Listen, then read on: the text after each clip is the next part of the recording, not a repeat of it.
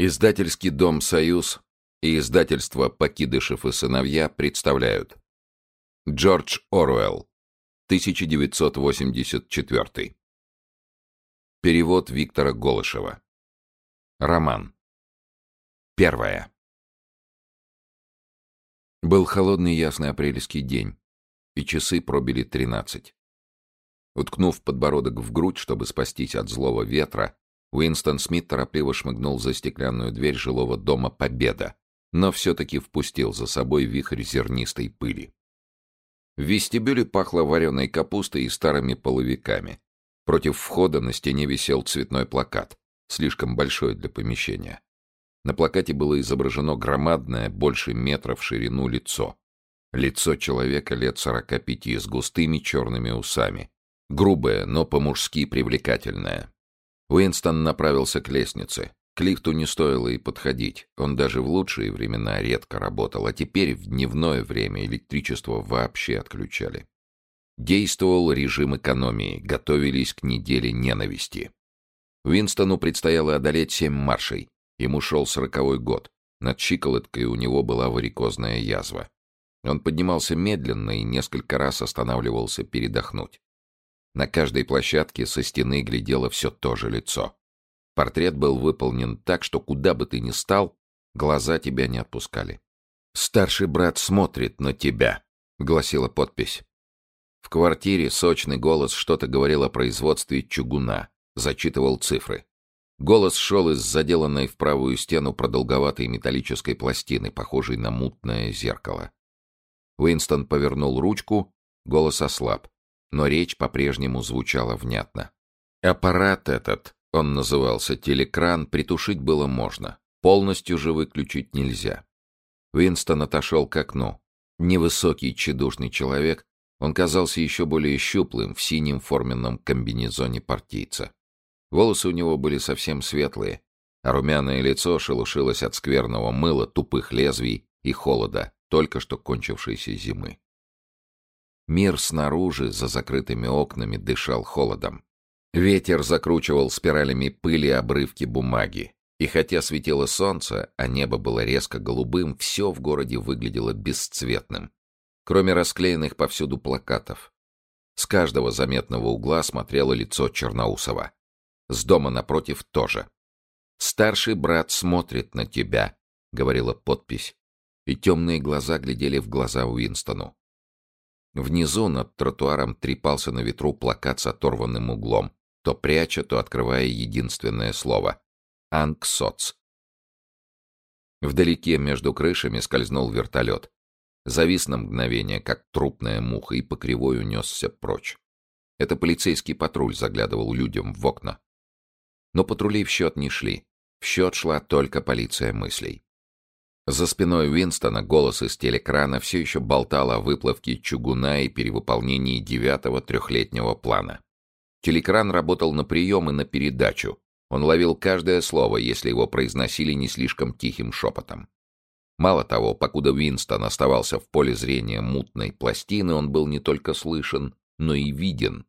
Конечно, никто не знал, наблюдают за ним в данную минуту или нет. Часто ли и по какому расписанию подключается к твоему кабелю полиция мыслей? Об этом можно было только гадать. Не исключено, что следили за каждым. И круглые сутки. Во всяком случае, подключиться могли когда угодно. Приходилось жить, и ты жил по привычке, которая превратилась в инстинкт, с сознанием того, что каждое твое слово подслушивают. И каждое твое движение, пока не погас свет, наблюдают. Уинстон держался к телекрану спиной. Так безопаснее. Хотя он знал это, спина тоже выдает. В километре от его окна громоздилось над чумазым городом белое здание Министерства правды. Место его службы. «Вот он со смутным отвращением», — подумал Уинстон. «Вот он, Лондон. Главный город взлетной полосы один, третий по населению провинции государства Океания». Он обратился к детству. Попытался вспомнить, всегда ли был таким Лондон. Всегда ли тянулись вдаль эти вереницы обветшалых домов XIX века, подпертых бревнами, с залатанными картоном окнами, лоскутными крышами, пьяными стенками полисадников.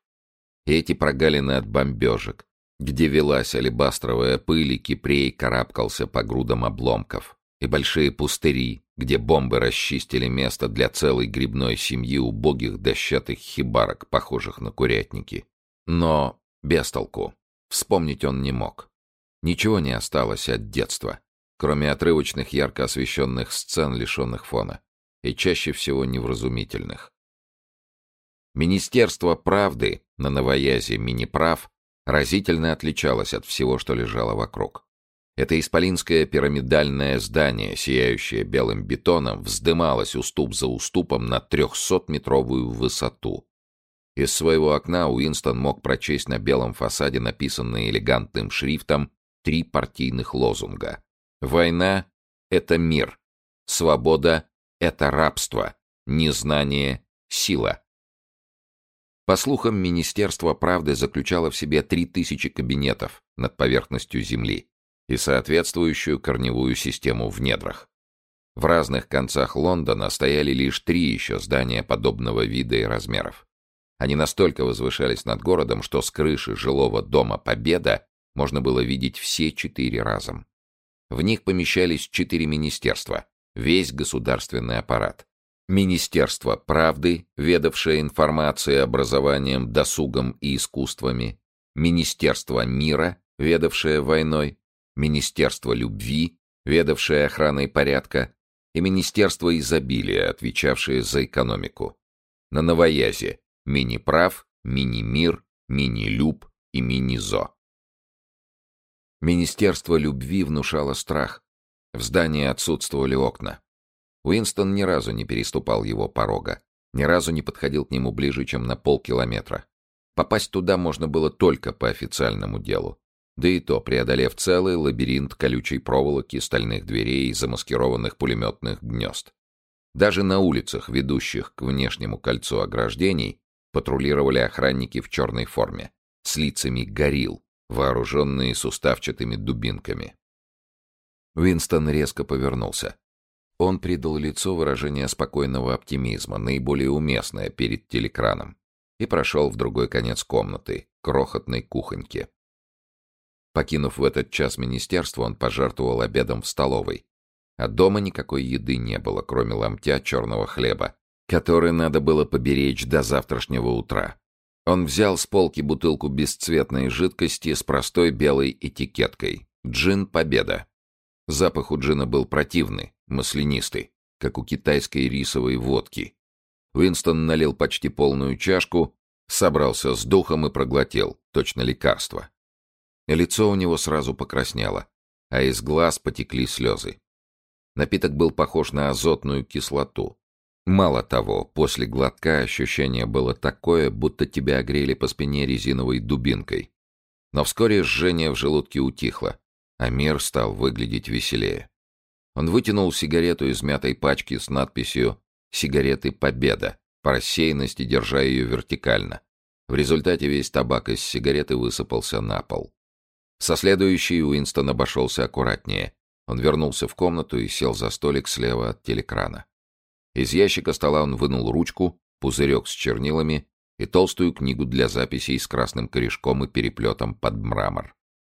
По неизвестной причине телекран в комнате был установлен не так, как принято. Он помещался не в торцовой стене, откуда мог бы обозревать всю комнату, а в длинной, напротив окна. Сбоку от него была неглубокая ниша, предназначенная, вероятно, для книжных полок. Там и сидел сейчас Уинстон. Сев в ней поглубже, он оказывался недосягаемым для телекрана, вернее, невидимым. Подслушивать его, конечно, могли, но наблюдать, пока он сидел там, нет. Эта несколько необычная планировка комнаты, возможно, и натолкнула его на мысль заняться тем, чем он намерен был заняться сейчас. Но кроме того, натолкнула книга в мраморном переплете. Книга была удивительно красива. Гладкая кремовая бумага чуть пожелтела от старости, такой бумаги не выпускали уже лет сорок, а то и больше. Уинстон подозревал, что книга еще древнее. Он приметил ее на витрине старьевщика в трущобном районе, где именно он уже забыл, и загорелся желанием купить. Членам партии не полагалось ходить в обыкновенные магазины. Это называлось приобретать товары на свободном рынке.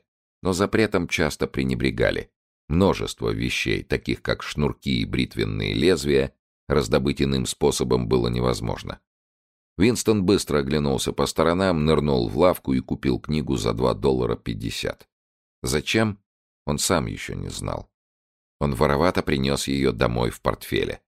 Даже пустая, она компрометировала владельца. Намеревался же он теперь начать дневник. Это не было противозаконным поступком. Противозаконного вообще ничего не существовало, поскольку не существовало больше самих законов. Но если дневник обнаружат, Уинстона ожидает смерть. Или, в лучшем случае, 25 лет каторжного лагеря. Уинстон вставил в ручку перо и облизнул, чтобы снять смазку. Ручка была архаическим инструментом. Ими даже расписывались редко. И Уинстон раздобыл свою тайком и не без труда. Эта красивая кремовая бумага, казалось, ему заслуживает того, чтобы по ней писали настоящими чернилами. Они корябали чернильным карандашом. Вообще-то он не привык писать рукой. Кроме самых коротких заметок, он все диктовал в речи пис. Но тут диктовка, понятно, не годилась. Он обмакнул перо и замешкался. У него схватило живот. Коснуться пером бумаги — бесповоротный шаг. Мелкими корявыми буквами он вывел. 4 апреля 1984 года. И откинулся. Им овладело чувство полной беспомощности. Прежде всего он не знал, правда ли, что год 1984. Около этого, несомненно. Он был почти уверен, что ему 39 лет. Родился он в 1944 или 45 но теперь невозможно установить никакую дату точнее, чем с ошибкой в год или два. А для кого, вдруг озадачился он, пишется этот дневник? Для будущего? Для тех, кто еще не родился? Мысль его покружила над сомнительной датой, записанной на листе, и вдруг наткнулась на новоязовское слово «двоемыслие», и впервые ему стал виден весь масштаб его затеи. С будущим как общаться? Это по самой сути невозможно. Либо завтра будет похоже на сегодня, и тогда не станет его слушать, либо оно будет другим, и невзгоды Уинстона ничего ему не скажут. Уинстон сидел бессмысленно уставясь на бумагу. Из телекрана ударила резкая военная музыка. Любопытно. Он не только потерял способность выражать свои мысли, но даже забыл, что ему хотелось сказать. Сколько недель готовился он к этой минуте, и ему даже в голову не пришло, что потребуется тут не одна храбрость. Только записать, чего проще. Перенести на бумагу нескончаемый тревожный монолог, который звучит у него в голове годы, годы. И вот даже этот монолог иссяк. А язва над щиколоткой изудела невыносимо. Он боялся почесать ногу. От этого всегда начиналось воспаление. Секунды капали, только белизна бумаги да зуд над чиколоткой, да гремучая музыка, да легкий хмель в голове — вот и все, что воспринимали сейчас его чувства. И вдруг он начал писать, просто от паники, очень смутно сознавая, что идет из-под пера. Бисерные, но по-детски корявые строки ползли то вверх, то вниз по листу, теряя сперва заглавные буквы, а потом и точки. 4 апреля 1984 года. Вчера в кино. Сплошь военные фильмы. Один очень хороший. Где-то в Средиземном море бомбят судно с беженцами. Публику забавляют кадры, где пробует уплыть громадный толстенный мужчина. А его преследует вертолет. Сперва мы видим, как он по дельфинии бултыхается в воде. Потом видим его с вертолета через прицел. Потом он весь продырявлен, и море вокруг него розовое, и сразу тонет, словно через дыры набрал воды. Когда он пошел на дно, зрители загоготали. Потом шлюпка, полная детей, над ней вьется вертолет.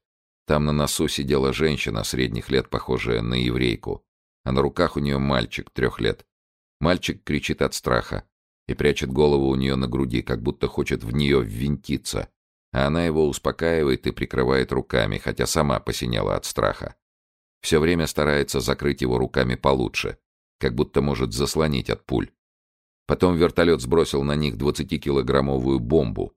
Ужасный взрыв, и лодка разлетелась в щепки.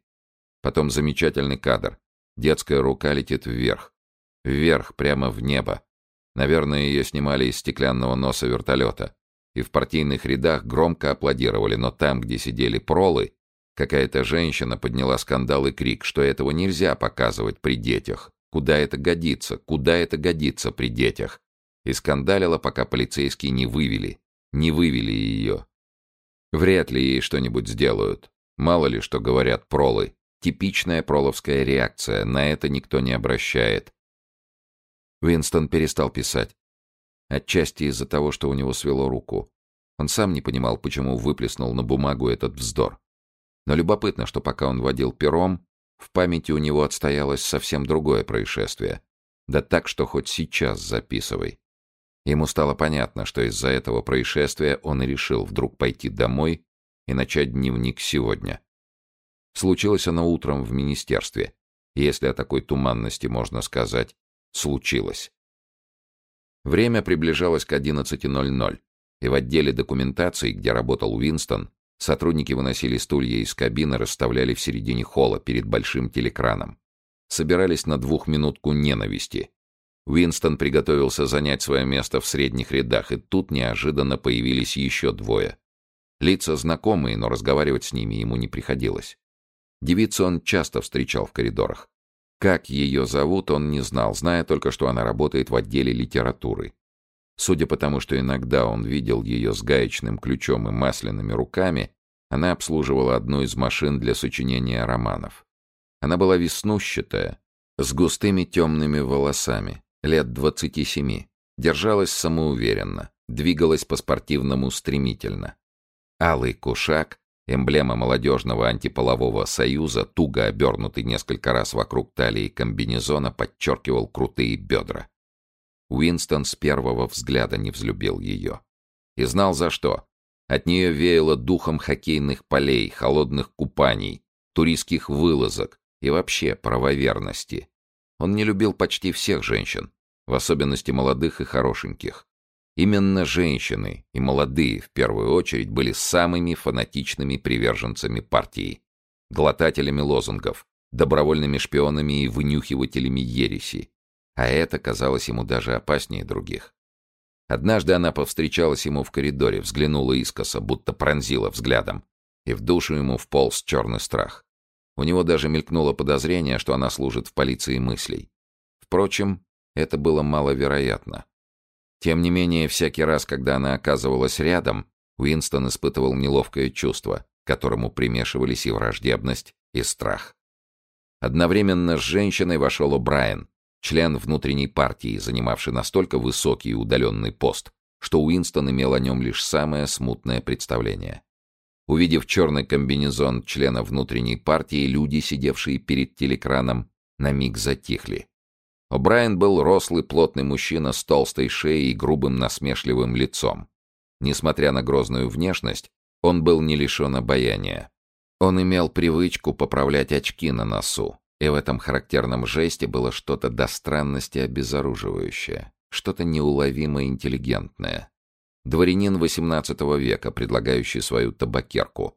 Вот что пришло бы на ум тому, кто еще способен был бы мыслить такими сравнениями. Лет за десять Уинстон видел у Брайана, наверное, с десяток раз. Его тянуло к Брайану, но не только потому, что озадачивал этот контраст между воспитанностью и телосложением боксера-тяжеловеса. В глубине души Уинстон подозревал, а может быть не подозревал, а лишь надеялся, что Брайан политически не вполне правоверен. Его лицо наводило на такие мысли. Но опять-таки возможно, что на лице было написано не сомнение в догмах, а просто ум.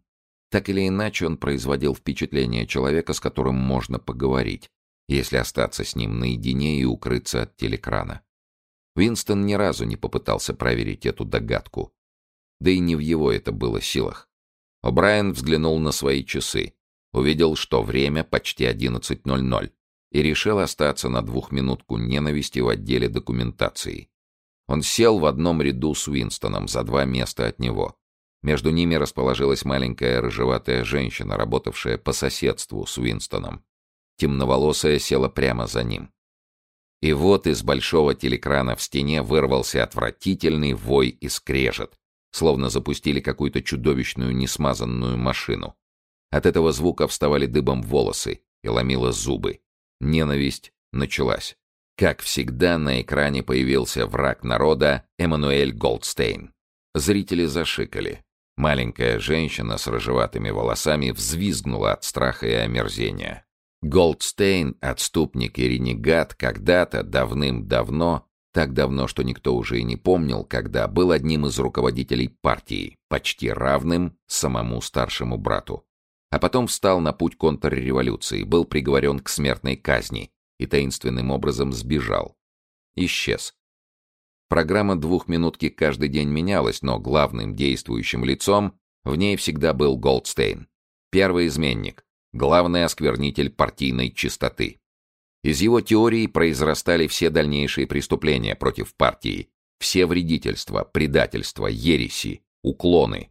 Неведомо, где он все еще жил и ковал крамолу. Возможно, за морем, под защитой своих иностранных хозяев. А возможно, ходили и такие слухи здесь, в океане, в подполье. Уинстону стало трудно дышать. Лицо Голдстейна всегда вызывало у него сложное и мучительное чувство. Сухое еврейское лицо в ореоле легких седых волос, козлиная бородка, умное лицо и вместе с тем необъяснимо отталкивающее. И было что-то синильное в этом длинном хрящеватом носе с очками, съехавшими почти на самый кончик. Он напоминал овцу, и в голосе его слышалось блеяние. Как всегда, Голдстейн злобно обрушился на партийные доктрины. Нападки были настолько вздорными и несуразными, что не обманули бы и ребенка, но при этом не лишенными убедительности. И слушатель невольно опасался, что другие люди, менее трезвые, чем он, могут Голдстейну поверить. Он поносил старшего брата, он обличал диктатуру партии, требовал немедленного мира с Евразией, призывал к свободе слова, свободе печати, свободе собраний, свободе мысли. Он истерически кричал, что революцию предали, и все скороговоркой, с составными словами, будто пародируя стиль партийных ораторов. Даже с новоязовскими словами.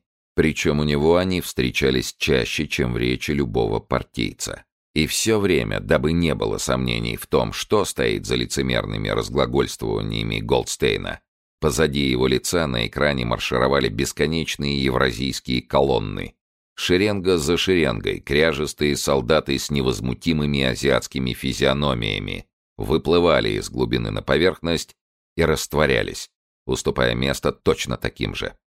Глухой мерный топот солдатских сапог аккомпанировал блеянию Голдстейна. Ненависть началась каких-нибудь 30 секунд назад, а половина зрителей уже не могла сдержать яростных восклицаний. Невыносимо было видеть это самодовольное овечье лицо, и за ним устрашающую мощь евразийских войск. Кроме того, при виде Голдстейна и даже при мысли о нем, страх и гнев возникали рефлекторно. Ненависть к нему была постояннее, чем к Евразии и Астазии, ибо когда Океания воевала с одной из них, с другой она обыкновенно заключала мир. Но вот что удивительно, хотя Голдстейна ненавидели и презирали все, хотя каждый день по тысяче раз на дню его учения опровергали, громили, уничтожали, высмеивали, как жалкий вздор. Влияние его нисколько не убывало. Все время находились новые простофили, только и дожидавшиеся, чтобы он их совратил.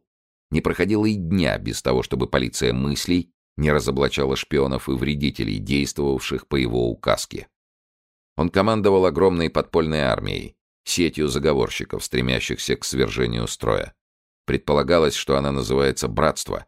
Поговаривали шепотом и об ужасной книге, своде всех ересей. Автором ее был Голдстейн, и распространялась она нелегально. Заглавия у книги не было. В разговорах о ней упоминали, если упоминали вообще, просто как о книге. Но о таких вещах было известно только по неясным слухам. Член партии по возможности старался не говорить ни о братстве, ни о книге. Ко второй минуте ненависть перешла в выступление. Люди вскакивали с мест и кричали во все горло, чтобы заглушить непереносимый блеющий голос Голдстейна. Маленькая женщина с рыжеватыми волосами стала пунцовой и разевала рот, как рыба на суше. Тяжелое лицо Брайана тоже побагровело. Он сидел выпрямившись, и его мощная грудь вздымалась и содрогалась, словно в нее бил прибой. Темноволосая девица позади Уинстона закричала «Подлец! Подлец! Подлец!» а потом схватила тяжелый словарь новояза и запустила им в телекран. Словарь угодил Галдстейну в нос и отлетел, но голос был неистребим. В какой-то миг просветления Уинстон осознал, что сам кричит вместе с остальными и яростно легает перекладину стула. Ужасным в двухминутке ненависти было не то, что ты должен разыгрывать роль, а то, что ты просто не мог остаться в стороне. Какие-нибудь 30 секунд и притворяться тебе уже не надо. Словно от электрического разряда нападали на все собрание гнусные корчи страха и мстительности, иступленное желание убивать, терзать, крушить лица молотом. Люди гримасничали и вопили, превращались в сумасшедших. При этом ярость была абстрактной и ненацеленной. Ее можно было повернуть в любую сторону, как пламя паяльной лампы.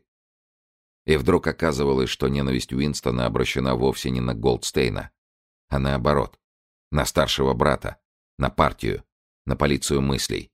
В такие мгновения сердцем он был с этим одиноким осмеянным еретиком, единственным хранителем здравомыслия и правды в мире лжи. А через секунду он был уже заодно с остальными, и правдой ему казалось все, что говорят о Голдстейне. Тогда тайное отвращение к старшему брату превращалось в обожание. И старший брат возносился над всеми, неуязвимый, бесстрашный защитник, скалою вставший перед азийскими ордами. А Голдстейн, несмотря на его изгойство и беспомощность, несмотря на сомнения в том, что он вообще еще жив, представлялся зловещим колдуном, способным одной только силой голоса разрушить здание цивилизации. А иногда можно было, напрягшись, сознательно обратить свою ненависть на тот или иной предмет. Каким-то бешеным усилием воли как отрываешь голову от подушки во время кошмара, Уинстон переключил ненависть с экранного лица на темноволосую девицу позади. В воображении замелькали прекрасные отчетливые картины. Он забьет ее резиновой дубинкой, голую привяжет к столбу и стычет стрелами, как святого Себастьяна. Изнасилует и в последних судорогах перережет глотку. И яснее, чем прежде, он понял, за что ее ненавидит. За то, что молодая, красивая и бесполая. За то, что он хочет с ней спать и никогда этого не добьется. За то, что на нежной тонкой талии, будто созданной для того, чтобы ее обнимали, не его рука, а это талый кушак, воинствующий символ непорочности. Ненависть кончилась в судорогах. Речь Голдстейна превратилась в натуральное блеяние, а его лицо на миг вытеснило овечья морда. Потом морда растворилась в евразийском солдате. Огромный и ужасный, он шел на них, поля из автомата, грозя прорвать поверхность экрана, так что многие отпрянули на своих стульях. Но тут же с облегчением вздохнули. Фигуру врага заслонила наплывом голова старшего брата. Черноволосая, черноусая, полная силы и таинственного спокойствия. Такая огромная, что заняла почти весь экран. Что говорит старший брат, никто не расслышал. Всего несколько слов ободрения, вроде тех, которые произносит вождь в громе битвы. Сами по себе, пускай невнятные, они вселяют уверенность одним тем, что их произнесли. Потом лицо старшего брата потускнело, и выступила четкая крупная надпись. Три партийных лозунга. «Война — это мир. Свобода — это рабство. Незнание — сила». Но еще несколько мгновений лицо старшего брата как бы держалось на экране. Так ярок был отпечаток, оставленный им в глазу, что не мог стереться сразу. Маленькая женщина с рыжеватыми волосами навалилась на спинку переднего стула. Всхлипывающим шепотом она произнесла что-то вроде «Спаситель мой!» и простерла руки к экрану. Потом закрыла лицо ладонями. По-видимому, она молилась. Тут все собрание принялось медленно, мерно, низкими голосами скандировать. «СБ! СБ! СБ!» Снова и снова, в растяжку, с долгой паузой между «С» и «Б». И было в этом тяжелом волнообразном звуке что-то странно первобытное. Мерещился за ним топот босых ног и рокот больших барабанов. Продолжалось это с полминуты. Вообще такое нередко происходило в те мгновения, когда чувства достигали особенного накала. Отчасти это был гимн величию и мудрости старшего брата, но в большей степени самогипноз. Люди топили свой разум в ритмическом шуме. Уинстон ощутил холод в животе. На двух минутках ненависти он не мог не отдаваться всеобщему безумию. Но этот дикарский клич «СБ! СБ!» всегда внушал ему ужас. Конечно, он скандировал с остальными, иначе было нельзя.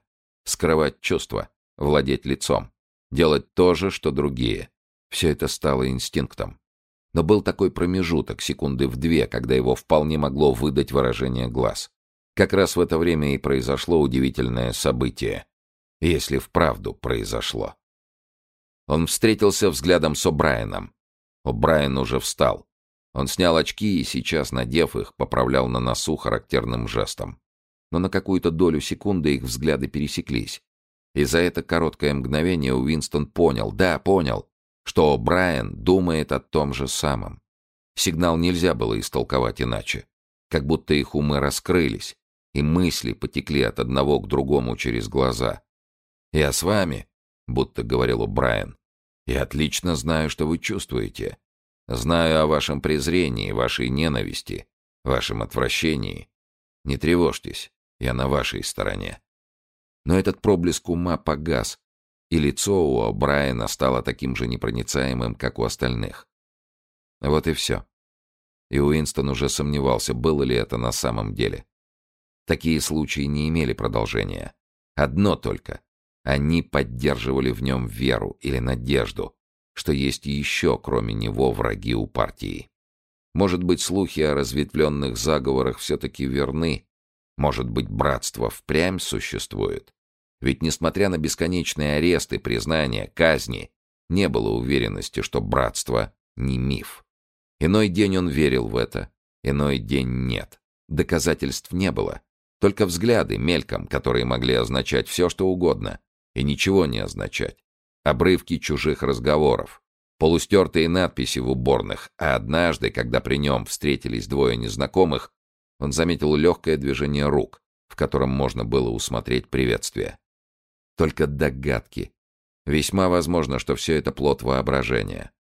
Он ушел в свою кабину, не взглянув на О'Брайена. О том, чтобы развить мимолетную связь, он и не думал. Даже если бы он знал, как к этому подступиться, такая попытка была бы невообразимо опасной. За секунду они успели обменяться двусмысленным взглядом. Вот и все. Но даже это было памятным событием для человека, чья жизнь проходит под замком одиночества. Уинстон встряхнулся. Сел прямо. Он рыгнул. Джин бунтовал в желудке. Глаза его снова сфокусировались на странице. Оказалось, что пока он был занят беспомощными размышлениями, рука продолжала писать автоматически. Но не судорожные каракули, как в начале. Перо сладострастно скользило по глянцевой бумаге, крупными печатными буквами выводя. «Долой старшего брата! Долой старшего брата! Долой старшего брата! Долой старшего брата! Долой старшего брата! Раз за разом и уже исписана была половина страницы.